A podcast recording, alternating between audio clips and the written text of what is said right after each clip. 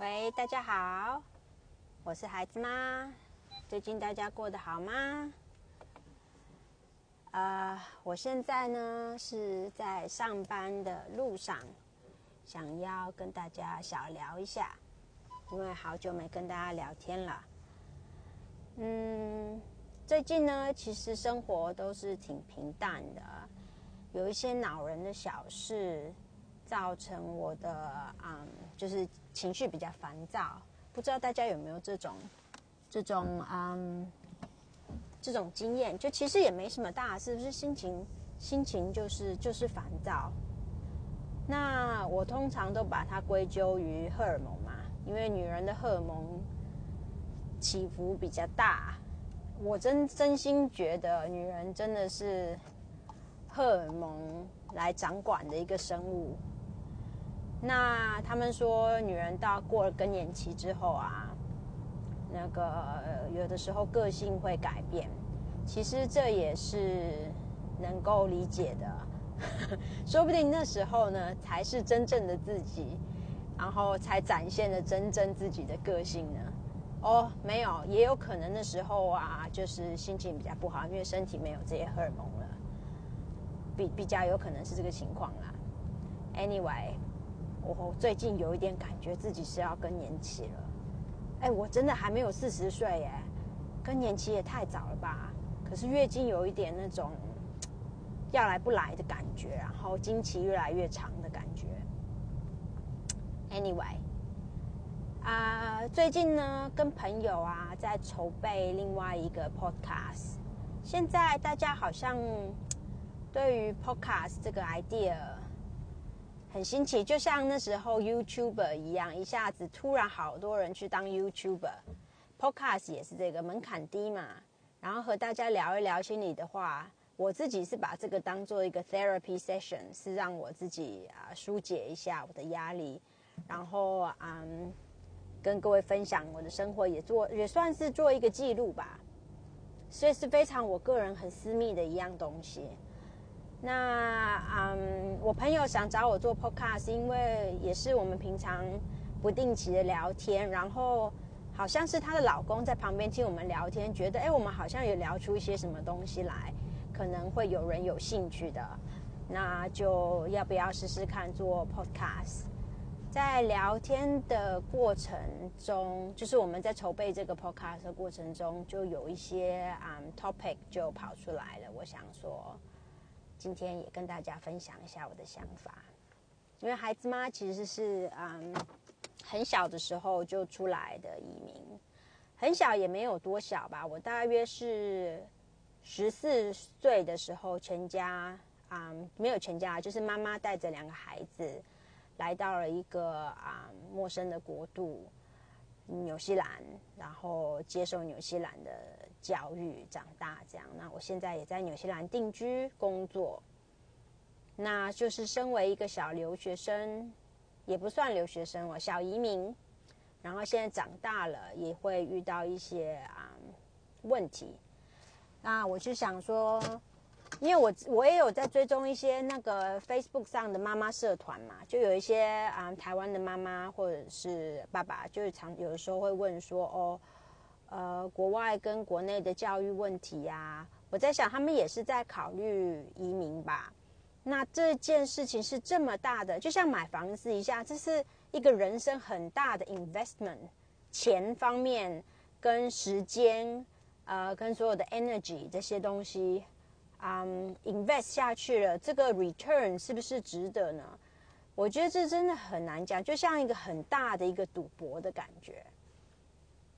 我呢，现在成长长大了嘛，然后也也是我的人生也走了大半。往回看呢，我是很感谢那时候妈妈带我们出国。那我们，我跟我弟弟在纽西兰啊成长了之后，我觉得因为。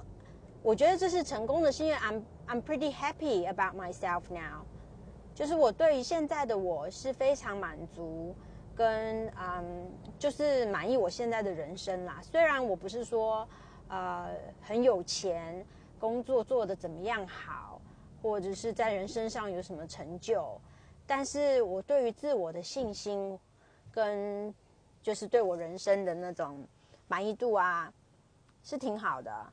这个其实不不不只能归咎于从小，当然啦，我们之前也讲了这么多的教养的事的那个 topic，那教养当然是啊很大的一个因素。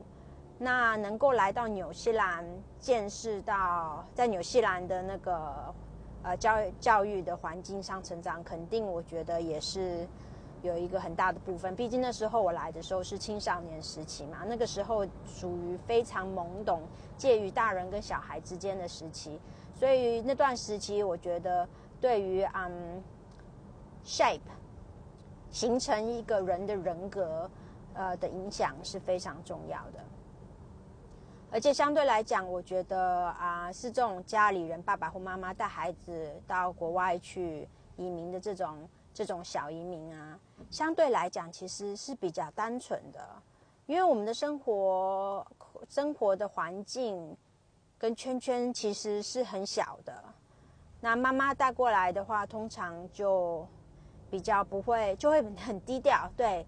然后很多的嗯移民的家庭，像我朋友的父母啊，还有我妈妈也是，通常来来纽西兰都会损失一部分的啊收入嘛，除非就是父母就分开了，爸爸当那个那个空中飞人这种情形，家里的那个收入还有一定的话，嗯，通常来到纽西兰之后，收入都减半或者是变成没有。那大家就会变，而且在在这里是呃，毕竟是外国人的地方嘛，他们他们语言又不通，又不懂这些社系统、社会社会的这些一些知识，他做事都会比较低调，然后不会到处乱跑，所以生活相对的变成比较单纯简单，然后啊，所以这样养出来的孩子都是比较单纯的。我的朋友啊，跟。台湾人，台湾长大的孩子，我觉得呃，明显的单纯简单很多，嗯，没有像台湾人台湾长大的孩子反应那么快。然后又讲到了，有一些是空中飞人的爸爸，啊，然后妈妈带孩子来这边读书，这种牺牲也很大的，因为很多有有我也有看到 case 是空中飞人的爸爸就这么外遇了。妻子跟孩子不在身边，变成单身了嘛，很容易就被人家趁虚而入。呃，这个年纪有两几个孩子，大概也都四十几岁、五十几岁了，事业有成，然后又不是很老，身边没有孩子跟老婆盯着，很容易就出轨了，也有婚姻因此而破裂的例子。所以这真的是一个人生很大的赌博。嗯，那值不值得？我觉得真的不一定，真的不一定。要看小孩的个性吧，有些孩子是需是是需要一些压力的，因为在纽西兰，嗯，我就讲我自己好了啦。来纽西兰了之后，呃，学校是非常轻松的。我一来纽西兰，其实英文都不太会，虽然在台湾有补习，但是来纽西兰之后，我英文是听不懂的，所以在学校我就傻傻的都不知道他们是干嘛。我印象很深刻哦，因为在台湾的话。呃，那个学校交作业嘛，老师就出了作业，大家就回家做好。之后老师就说：“OK，好，大家开开始上课。”就说：“哦，大家把作业交上来，后面传到前面，然后老师就从前面收作业这样子。”有些人是没这回事，老师出了作业之后，自己写完了之后，大家自己放到老师的桌上，没有收作业这一回事啊！我真的那时候不懂啊，我就想说：“哎，老师没有收作业，太好了，那我就不用做作业了。”直到那个发成绩单的时候，就说你什么都没做，我就哎，原来是原来是把作那个作业是要自己自己自发放到老师桌上，而不是而不是这样子呃收作业这一回事。那时候成绩就很很很很差啊！啊，我最好最好的成绩就是数学了，而且我们的数学的程度是到你题目看不懂都可以拿一百分的程度。那时候啊，老师就说，那时候老师真的是很惊讶，说你你你看不懂这个这个题目，你怎么可以知道答案是什么？还觉得我们是抄袭的，你知道吗？但其实其实当然是没有啦。其实数学嘛，你那几个字看得懂，然后数字几这几个，就大概可以猜到他想要考你什么，然后就算出来给他看就是了。那时候数学真的是。超棒的，老师老师老师非常惊讶。然后那时候还很惊讶，说我们那个数学课是可以用计算机的，在台湾是不能用计算机的嘛，大家都是用笔算这样。那时候还得意了一阵子，现在现在程度不行了，很快就被纽西兰人同化了，没有计算机什么都不行，买菜也要用计算机，找钱也用计算机，脑子都不会用了。嗯，对。那还有在国外的长大的孩子，像我身边的人，有些都会都会不错，但是也有很多就回流了，回台湾工作。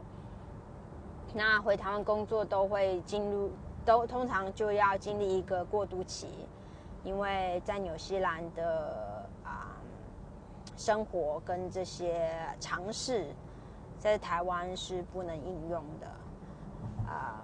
我记得啊，我我是一直从开始工作到现在都是，呃，怎么讲？坚决不给老板没有付钱的时间，这个该下班该下班，上班该上班该上班。我不会说啊加班然后不跟老板收钱这一回事是非常。呃，超乎我想，我说为什么我要帮老板？他花了这个钱，我给他我的时间，银货两期啊，为什么我要那个下班了之后还要做他的事情？我我是尽量不做啊，这当然是有时候要做的漂亮一点，人家老板老板跟你联络还干嘛？你都是要帮忙一下。现在手机又这么发达哦，手机，这现在基本上因为有手机这样东西，根本逃不过。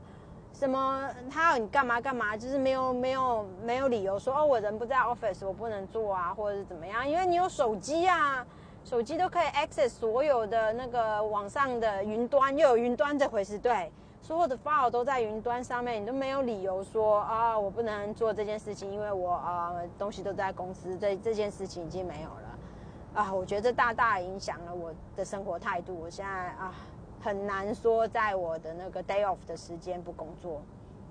好了，回归正题，我那时候就觉得说，啊，有些人其实也是这样子啊，上班该上班上班，下班下班，没有什么加班不收钱这一回事。那那个，我就回台湾啊，跟我的舅舅讲了这件事情。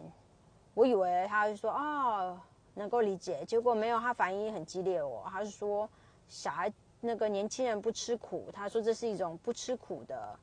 一种态度，然后年轻人应该要吃苦，也要付出来学习。我觉得他这是一个嗯比较旧时代的 apprenticeship，就是啊学徒的这种啊观念，我也能够理解啊。你要人家教你一门手艺，你当然是要付出很多。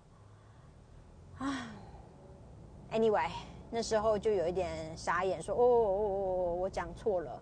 我我我刺激到了我的舅舅，他不高兴，他不喜欢我讲这些话，啊，我觉得应该的东西，尝试的东西，其实是在台湾行不通的。那所以啊，在我们出来留学了，虽然同时接受了西方的文化、西方的观念，那也是有回流的可能。那那时候就要付出代价，然后再再次的调整自己的心态跟观念，再次去融入台湾的那个 culture。还有 identity issue，像我们呃比较对，其实就算是十几岁出来的孩子啊，像我的同才之间，嗯，也有两个极端，有些是非常洋化的，变成嗯，就真的是那种 banana 的感觉。也有是还是保持自己很台式台化，台湾的那种感觉，呃，台式的对那种还保持台台湾的那种啊，呃，这种观念跟那个东方的这些 culture 的人，通常都会回流啦。大部分人他们都回回去了，那比较洋化就会就会继续留在国外嘛。那比我自己的话，我自觉是比较还是很 Asian，啊，但是相对的也没那么 Asian，我也是也是有氧化嘛，我大概是处于中间不青不黄的阶段，也有很多几个朋友是像我这样子的，这就有点尴尬，生活圈圈也会变得比较小，那这也没办法，就我就是我啊。我像像现在我女儿长大，我就想说啊，我希望，其实我担心，我就觉得她应该也是会面临到这个问题，identity issue。我到底是台湾人还是纽西兰人？那明明就是长得不一样啊，长得不一样，而且在家里的环境也就明明是不一样，便当打开来一看就是不一样啊，那他怎么能够觉得自己是纽西兰人呢？嗯，那但是他又明明就不是在台湾长大的，那他又怎么能说自己是台湾人呢？我觉得其实我是很不愿意。给他这种有有这这是这其实是一个很大的 challenge，对任何人来讲都一样，没有一种 belonging，没有一种有根的感觉，那对心里就是找不到跟他的自己找自己的同温层就会比较困难这样，但是也没办法，现在的环境是这样嘛，希望他能够啊活出自我了，那最好是两边都混得开。两边都混得开的话就不错啊，因为两边都混不开，可可糟了。我有看遇到过这个这个例子，是一个朋友，那最近才认识的朋友，所以也也也是慢慢在嗯 discover 他的一些啊习性这样子。那他是更小的时候，大概七八岁的时候从中国来到纽西兰的。我很 surprise，因为。我刚认识他的时候，我就觉得他好好华人哦，就是整个人从头到尾，整个人就是很很中国人的感觉。他讲话的时候也是挺中国人的感觉，就是他的逻辑啊，跟那种想法，我就觉得哦呀，我可以理解你是中国人的那种华人的想法。那才发现，哎，那那时候我其实就觉得说，哎，你他的有一些。想法很奇怪，他很，我之前可能也有提过他，因为他其实是有一点让我 eye opening 的感觉。他很崇尚那个，很喜欢，很喜欢白人，有点近乎病态的觉得，呃，白人，尤其是白白人的，啊，年轻好看一点的，就是比较整齐的，呃，医生，他觉得那些人好厉害啊。然后穿的漂亮一点的有钱人，就说那些人好成功。对于白人有一种近乎病态的一种崇拜啊，所以他喜欢的女生啊，呃，男生啊，也都是白人的啊。他曾经也不脱口而出说，他也希望他生啊生儿是白人的话多好。那这种就是我有一点伤心啦，我觉得。当一个人连自己的肤色都不能接受的时候，想来是心里有很多的苦闷跟那个痛苦吧。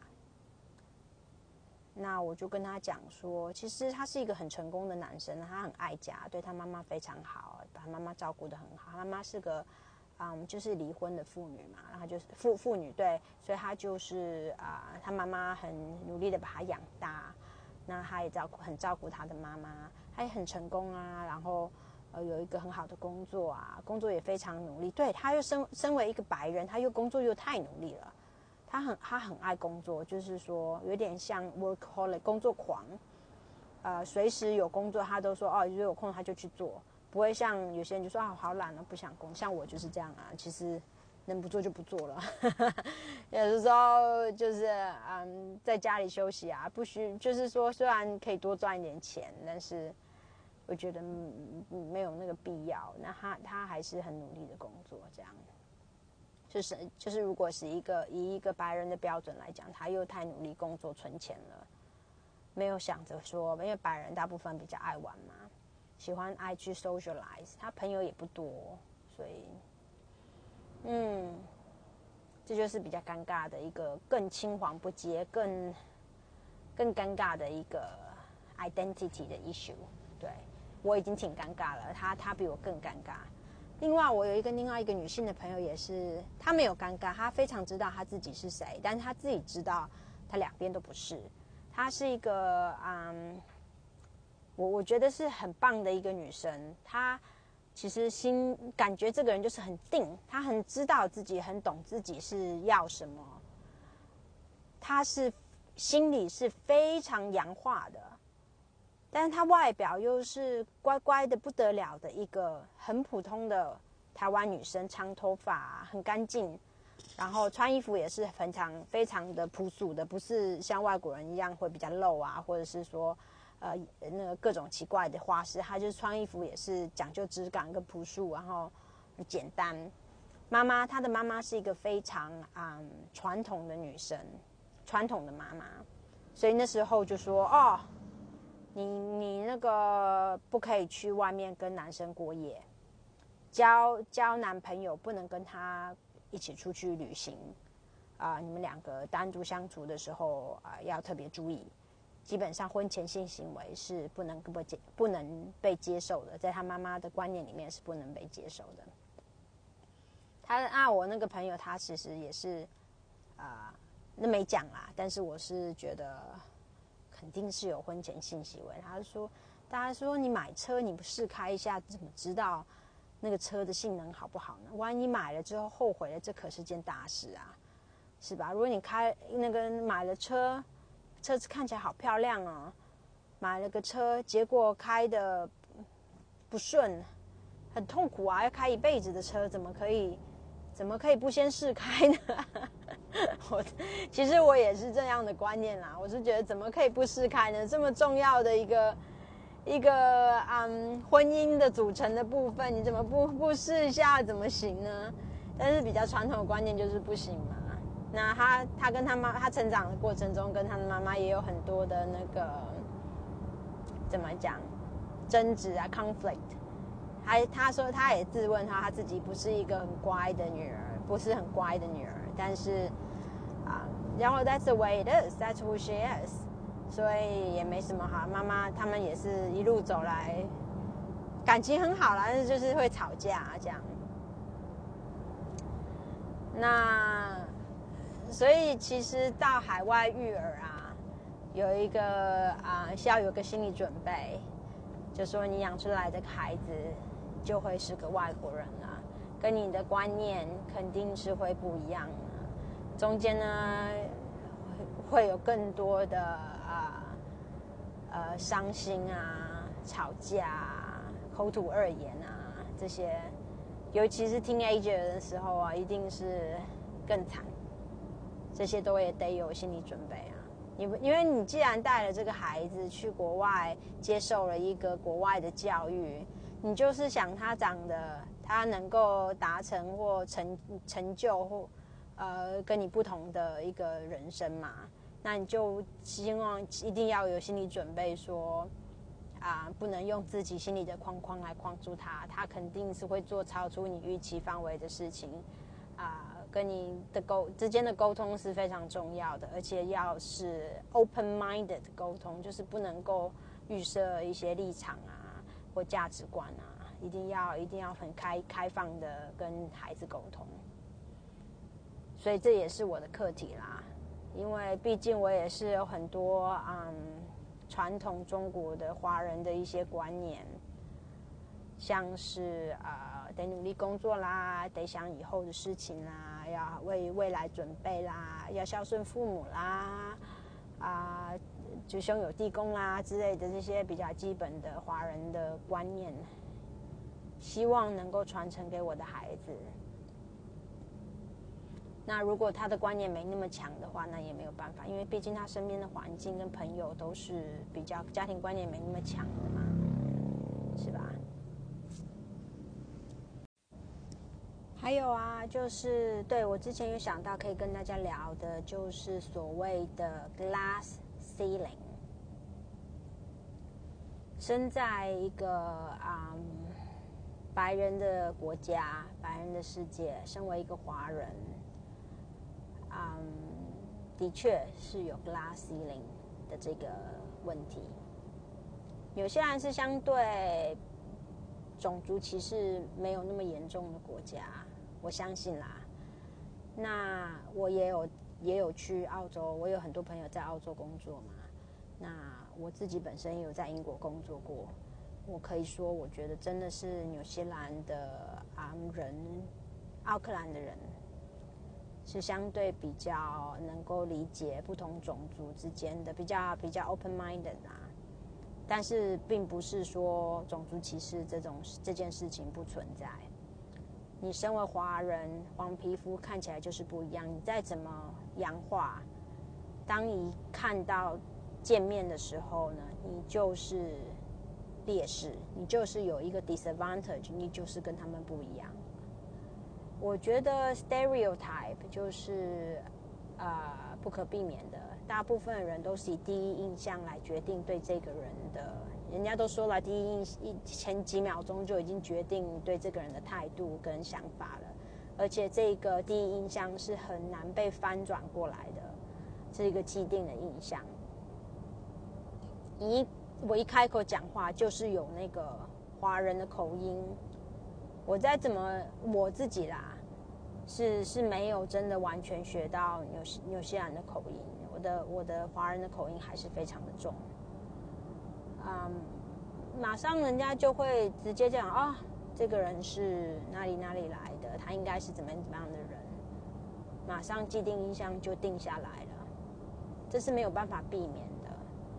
那你在工作上呢，能够真正做到高层的，很困难。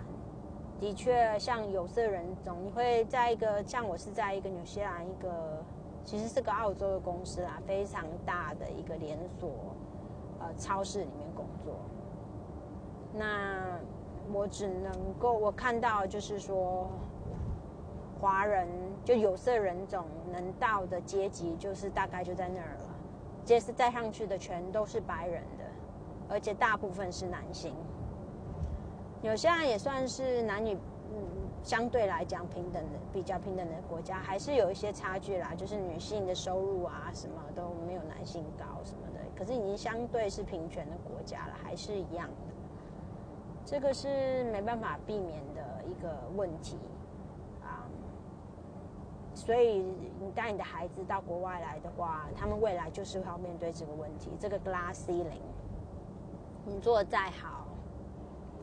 都是都会比起如果身为一个白人的人更难上那么一点，必须要比别人付出更多的努力才能达到同样的成就，很不公平，但是也是没有办法，这就是这个社会嘛。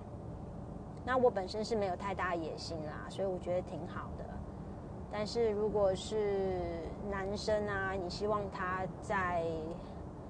男生大部分人都会对工作会比较有一些野心嘛，那他就一定会面临到这个问题，这个 glass ceiling 的问题。呃，你要往上爬，很多时候是看你的 social social ability 嗯来决定的，其实就是人脉、人际关系跟人脉。那你就跟人家从不同的一个环境成长出来的啊，你再怎么好。有时候沟通方面就没办法那么快就 click on，那就是差人家那么一点嘛。要更努力才能够达到同样的成就。Glass ceiling 是肯定是在那里的，也有很厉害的人可以打破啊。现在不是那个美国的副总统就是一位啊混血的有色人种人种嘛，而且还是个女性。所以这种这种事情是一直都在打破的，也有很厉害的人可以可以成功，但是都是要比别人付出更多的努力嘛。所以啊，你你从小带他移民过来，呃，纽西兰或者其他的国家，那就有很大的机会，他们会在那个国家继续的扎根生根，然后啊，继续的呃生活嘛，结婚生小孩，会嫁给外外国人嘞。